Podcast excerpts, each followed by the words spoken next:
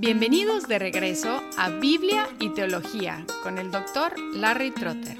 Esperemos disfruten el siguiente episodio.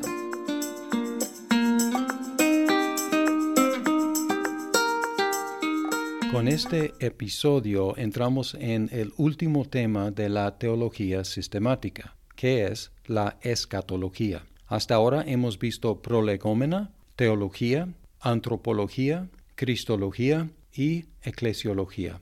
Y ahora estamos en la escatología. La definición más común de la escatología es el estudio de las últimas cosas, que es lo que la palabra significa. Sin embargo, tiene un significado más amplio que abarca lo que podríamos llamar la teleología bíblica. La teleología tiene que ver con el propósito, el fin, la finalidad de algo, el telos en griego. La teleología bíblica incluye el propósito de la historia bíblica con todos los pasos en el camino considerados a la luz de su propósito, su telos. En otras palabras, la escatología bíblica abarca toda la historia de la redención a la luz de su conclusión. Muchas veces pensamos solamente en la conclusión. La escatología es la conclusión, las cosas que tienen que ver con la conclusión. Sin embargo, desde la perspectiva del telos, de la teleología, la escatología bíblica abarca toda la historia de la redención a la luz de su conclusión, a la luz de las últimas cosas. Gerhardus Voss ha hecho más que nadie para promover este enfoque más amplio, no solamente en las últimas cosas, sino en todas las cosas a la luz de las últimas cosas. En español, el libro La Biblia y el futuro por Antonio Hockema es un excelente texto que trata la escatología en sus dos sentidos, su sentido restringido, las últimas cosas, y su sentido amplio, la teleología, toda la historia a la luz de las últimas cosas. Y si vamos a pensar en toda la historia de la redención a la luz de la conclusión, podemos empezar a construir la escatología viendo los elementos de la esperanza que encontramos en el Antiguo Testamento. Por ejemplo, tenemos la esperanza de la venida de un redentor. Y muchos consideran que la primera mención, aunque vaga, de este Redentor está en Génesis 3.15. Pondré enemistad entre tú y la mujer, y entre tu simiente y su simiente. Él te herirá en la cabeza, y tú lo herirás en el talón. Y luego la esperanza y la información acerca de este Redentor venidero a través de la revelación progresiva del Antiguo Testamento. En 2 de Samuel 7, 12 y 13 aprendemos que este Redentor va a ser davídico.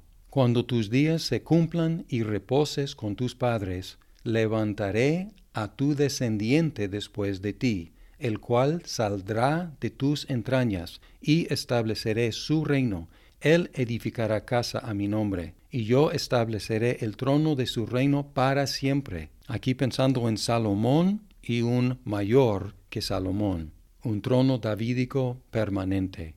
Además de ser davídico, ese redentor iba a ser divino. Isaías 7:14. Por tanto, el Señor mismo les dará esta señal. Una virgen concebirá y dará a luz un hijo, y le pondrá por nombre Emmanuel. Emmanuel, Dios con nosotros. Además de ser davídico y divino, este Redentor iba a ser el siervo sufrido. En los cánticos del siervo en Isaías y más claramente en Isaías 53, encontramos que el Redentor va a ser el que sufre por el pueblo. Versículo 4. Ciertamente Él llevó nuestras enfermedades y cargó con nuestros dolores. Con todo nosotros lo tuvimos por azotado, por herido de Dios y afligido. Él fue herido por nuestras transgresiones, molido por nuestras iniquidades. El castigo por nuestra paz cayó sobre él, y por sus heridas hemos sido sanados. Entonces el primer elemento es la venida del Redentor, davídico, divino y sufrido. El segundo elemento es la llegada del reino de Dios. Hay dos visiones en Daniel, Daniel 2 y Daniel 7. En Daniel 2, 44 y 45, en los días de estos reyes, el Dios del cielo levantará un reino que jamás será destruido, y este reino no será entregado a otro pueblo, desmenuzará y pondrá fin a todos aquellos reinos, y él permanecerá para siempre, tal como usted vio que una piedra fue cortada del monte sin ayuda de manos, y que desmenuzó el hierro, el bronce, el barro, la plata y el oro. Y luego paralelamente en Daniel 7, 13 al 14, seguí mirando en las visiones nocturnas, y en las nubes del cielo venía uno como un hijo de hombre, que se dirigió al anciano de días y fue presentado ante él y le fue dado dominio, gloria y reino, para que todos los pueblos, naciones y lenguas le servieran. Su dominio es un dominio eterno que nunca pasará, y su reino uno que no será destruido. Y otro elemento es el nuevo pacto, que se anunció por medio de Jeremías en 31, los versículos 31 y 32. Vienen días, declara el Señor, en que haré con la casa de Israel y con la casa de Judá un nuevo pacto, no como el pacto que hice con sus padres el día en que los tomé de la mano para sacarlos de la tierra de Egipto, mi pacto que ellos rompieron, aunque fui un esposo para ellos, declara el Señor. Y luego sigue describiendo el pacto, porque este es el pacto que haré con la casa de Israel después de aquellos días, declara el Señor. Pondré mi ley dentro de ellos y sobre sus corazones la escribiré. Entonces yo seré su Dios y ellos serán mi pueblo. No tendrán que enseñar más cada uno a su prójimo y cada cual a su hermano, diciéndole, Conoce al Señor, porque todos me conocerán, desde el más pequeño de ellos hasta el más grande, declara el Señor, pues perdonaré su maldad y no recordaré más su pecado. Otro elemento de la esperanza del Antiguo Testamento es la restauración de Israel.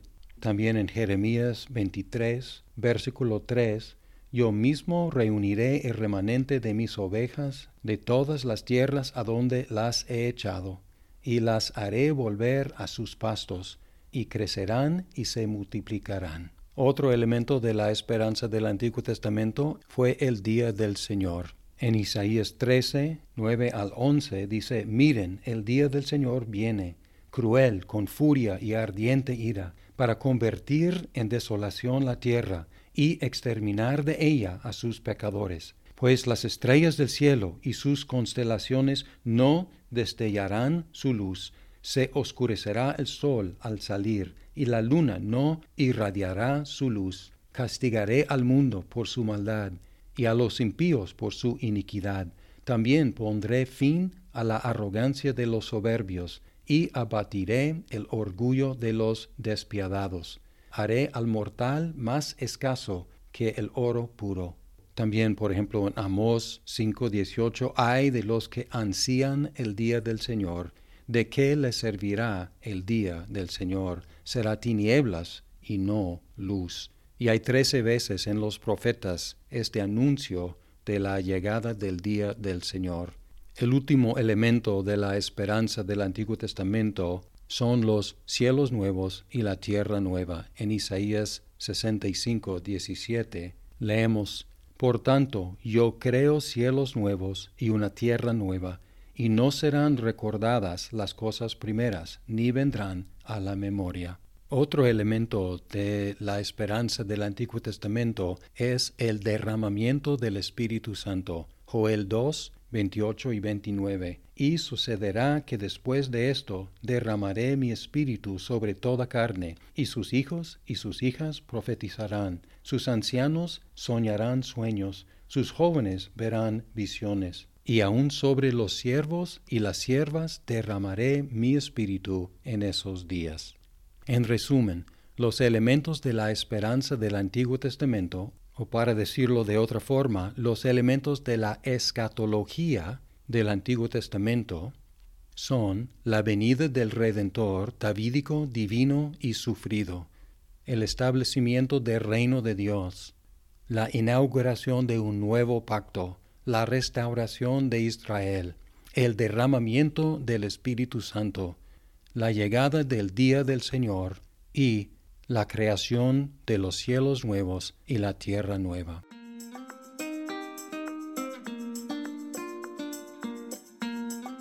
Muchas gracias por escuchar este episodio. Si estás disfrutando Biblia y teología, por favor compártelo con tus amigos. Hasta pronto.